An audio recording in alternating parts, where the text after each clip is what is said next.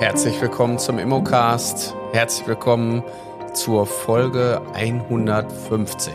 Ja, der Immocast ist für Menschen, die in die Immobilienbranche einsteigen wollen und für Makler, Immobilienmaklerinnen, die schon in der Branche angekommen sind. Oftmals höre ich natürlich auch von den Teilnehmern am Bildungszentrum, wo ich auch tätig bin, dass sie schon lange den Podcast verfolgen und ähm, ich möchte natürlich hier mit euch immer wieder Themen besprechen, die euch auch beschäftigen, die auch interessant sind für den Beruf des Immobilienmaklers. Ja, dafür habe ich mich auch vor vielen, vielen Jahren entschieden. Ich habe viel Erfahrung sammeln dürfen und auch viele ja, Eindrücke mitnehmen können und die möchte ich hier natürlich immer wieder mit euch teilen. Ja, mein Name ist Carsten Frick. Ich bin Immobilienmakler und werde heute über das Thema sprechen. Ist der Makler der bessere Mieterfinder im Immobilienmarkt? Was viele Vermieter falsch machen. Ne? So, das äh, Thema Vermietung haben wir schon in der vorherigen Folge ein bisschen besprochen, dass wir darüber gesprochen haben, lohnt sich die Vermietung für einen Immobilienmakler überhaupt? Ähm, ja, grundsätzlich finde ich, ja, Vermietung lohnt sich immer wenn am Ende des Tages auch der wirtschaftliche Aspekt da irgendwo erfüllt wird. Ja, weiterführend muss man halt sagen, die Vermietung oder das Bereitstellen von Wohnraum für eine langfristige Vermietung ist manchmal gar nicht so einfach. Und viele Vermieter gehen da auch manchmal falsch dran. Das heißt, ähm, dann wird gesagt, naja, den Makler brauche ich nicht, meine Wohnung kriege ich schon selber vermietet, kriege ich irgendwie hin. Ja, ähm, es ist ja nicht damit getan, dass die Immobilie irgendwie im Internet auftaucht und dass ein Exposé geschrieben ist. Das ist nicht die Arbeit des Immobilienmaklers. Der Immobilienmakler, wenn er seinen Job mit Leidenschaft, Herzblut und Kompetenz äh, wahrnimmt, der kann viel, viel mehr. Ja, der kann gut mit Menschen, der weiß auch ähm, um die Bedürfnisse und der weiß auch, an welchen Stellen er aufpassen muss und Fragen stellen muss. So, und in der Vermietung ist dieses Fragenstellen halt oftmals auch ein Thema.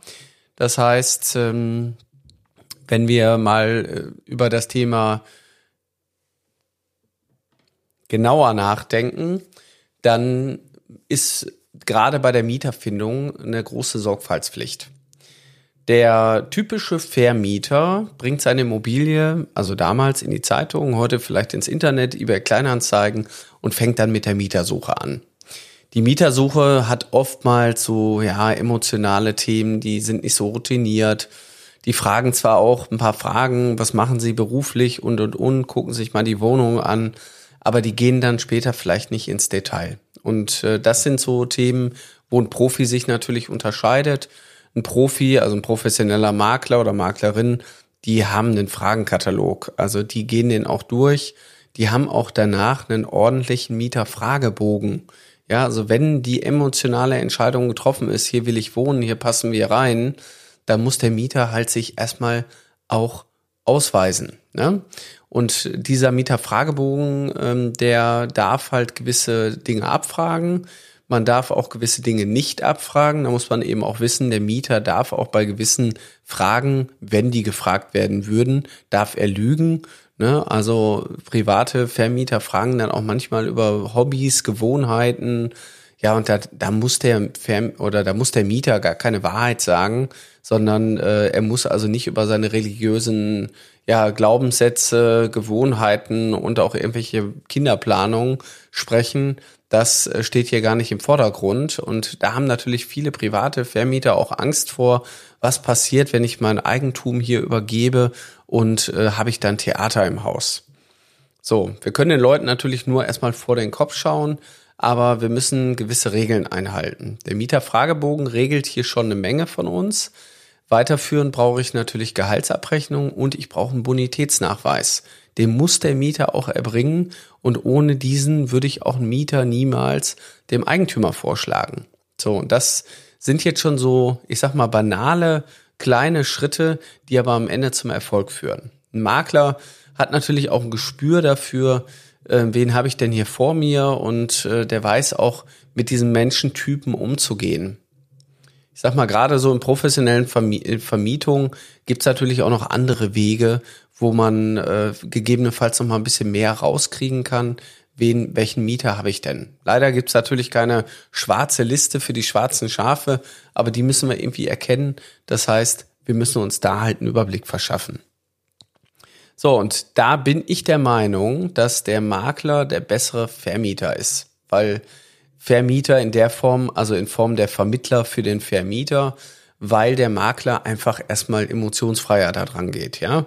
Der hat halt nicht im Kopf, äh, was passiert, wenn mein Eigentum hier ruiniert wird, sondern der konzentriert sich erstmal darauf, mein Job ist hier den richtigen Mieter zu finden, der muss auch passen.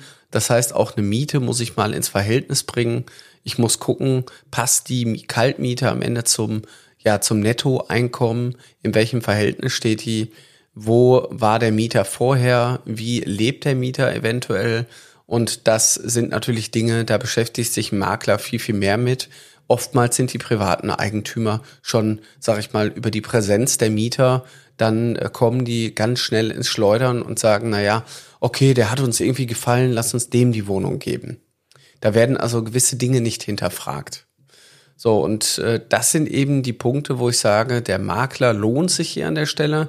Auch wenn viele Vermieter immer der Meinung sind, warum soll ich dem Makler dafür Geld geben? Das ist ja auch Arbeit besichtigen, Fotos machen, Texte schreiben, die Immobilie präsentieren, ja, den richtigen Mieter zu finden. Darauf kommt es ja an. Also, dass es am Ende auch eine, eine langfristige Vermietung wird, ja, nicht nur eine kurzfristige. Die kann man natürlich nicht garantieren, aber der Makler kennt sich natürlich auch mit der Vertragsgestaltung aus.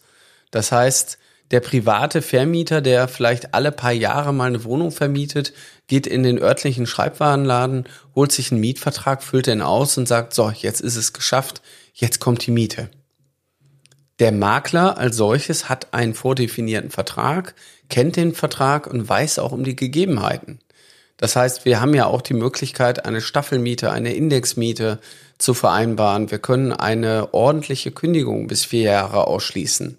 Das heißt, wir können auch schon durch gewisse Prozesse in diesen ganzen Vermietungsprozess einfach Ruhe reinbringen und auch Stabilität und wirtschaftliche Sicherheit.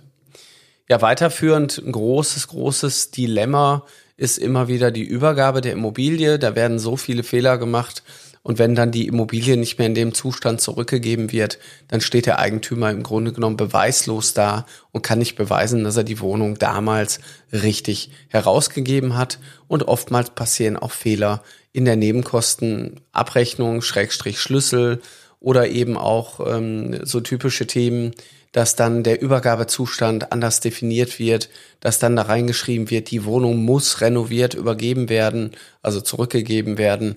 Und das sind dann eben so Sachen, die können zwar im Mietvertrag stehen, ist ja schön und gut, wenn die aber am Ende nicht heilsam sind, dann ist der Eigentümer da auch schlecht beraten.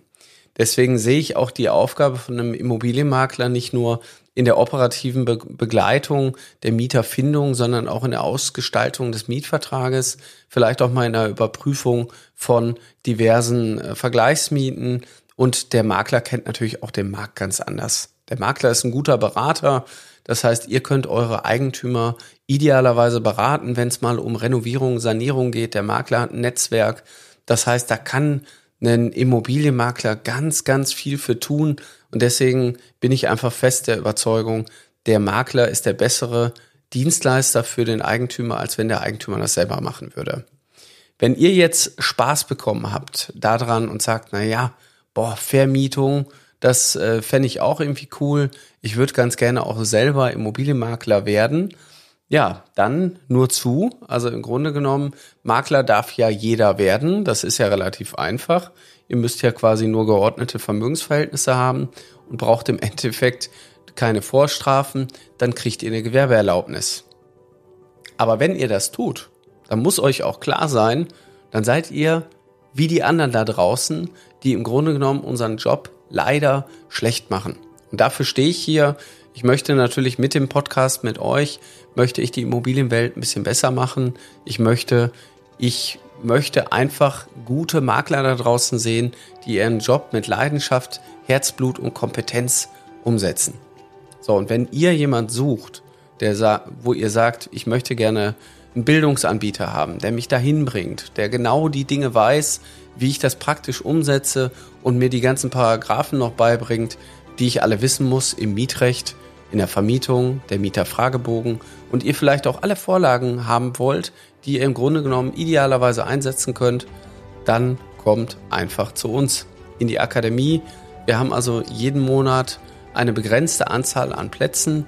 Das heißt, bewerbt euch bei uns, dann können wir euch in die Akademie mit aufnehmen und dann durchlauft ihr bei uns berufsbegleitend, wenn ihr wollt, ein Ausbildungsprogramm, wo ihr professionell am Markt rüberkommt. Ihr braucht also auch keine Angst haben vorm Scheitern, nämlich genau die Dinge trainieren wir mit euch. Die ganzen Themen sind bei uns auf der Tagesordnung. Also es ist relativ einfach. www.mein-makler.com slash Ausbildung. Dann habt ihr euch angemeldet und dann melden wir uns bei euch. Ich wünsche euch viel, viel Erfolg.